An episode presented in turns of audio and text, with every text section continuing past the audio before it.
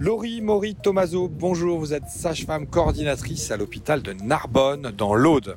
Alors vous avez mis en place une démarche très très impressionnante auprès des bébés et des mamans. Vous avez mis en place une démarche à très haute qualité sanitaire, sociale et environnementale, mais avec un objectif particulier de fournir du lait bio aux enfants. Est-ce que c'est bien ça? Oui, tout à fait. Mais alors pourquoi vous êtes parti dans cette dynamique? Parce que vous êtes quasiment les seuls à faire ça au niveau national. Donc qu'est-ce qui vous a poussé à cette logique? Après avoir euh, commencé par le recyclage des mini biberons, nous nous sommes posés et après qu'est-ce qu'on peut faire? Et après euh, c'était finalement euh, le lait bio, le lait bio premier âge pour tous les enfants qui viennent de naître dont les mamans euh, ne souhaitent pas l'été. Alors est-ce que ça a été facile avec les industriels, avec euh, vos collègues, avec les médecins, la direction de l'hôpital? Parce que ça a peut-être un surcoût. Est-ce que vous avez eu des freins à cette démarche? Des freins, ça a été, les freins ont été surtout euh, avec les, les tours de lait pour harmoniser. Alors on a la chance de n'avoir que trois tours de lait et d'avoir posé cette condition comme condition sine qua non. Donc euh, euh, voilà, ils adhéraient ou ne- nous ne pouvions plus travailler avec eux.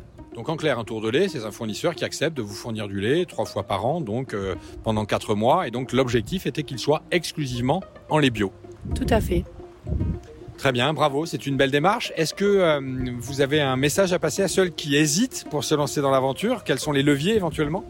Euh, oui, oui. euh, ben, écoutez, la... plus on sera, plus le lait bio sera vraiment la norme. C'est notre objectif hein, qu'un jour il n'y ait plus de lait non bio. Par contre, euh, il y a toujours un petit frein avec les, les mamans qu'il faut rassurer euh, sur le fait que euh, tout premier âge est bon pour la santé de leur enfant, même si elles ne peuvent pas l'acheter par la suite. Parfait, mais on peut quand même trouver du lait bio en pharmacie en France. Oui, et on s'en est vraiment assuré avant de le mettre sur le marché. Alors moi, je vais vous poser la question du et après?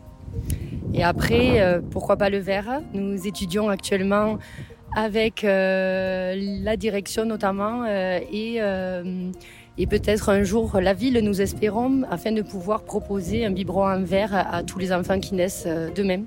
Oui, le service santé environnementale de la ville de Narbonne est très engagé. Donc, euh, Laurie, bravo et surtout ne lâchez pas l'affaire. Merci beaucoup. Merci à vous.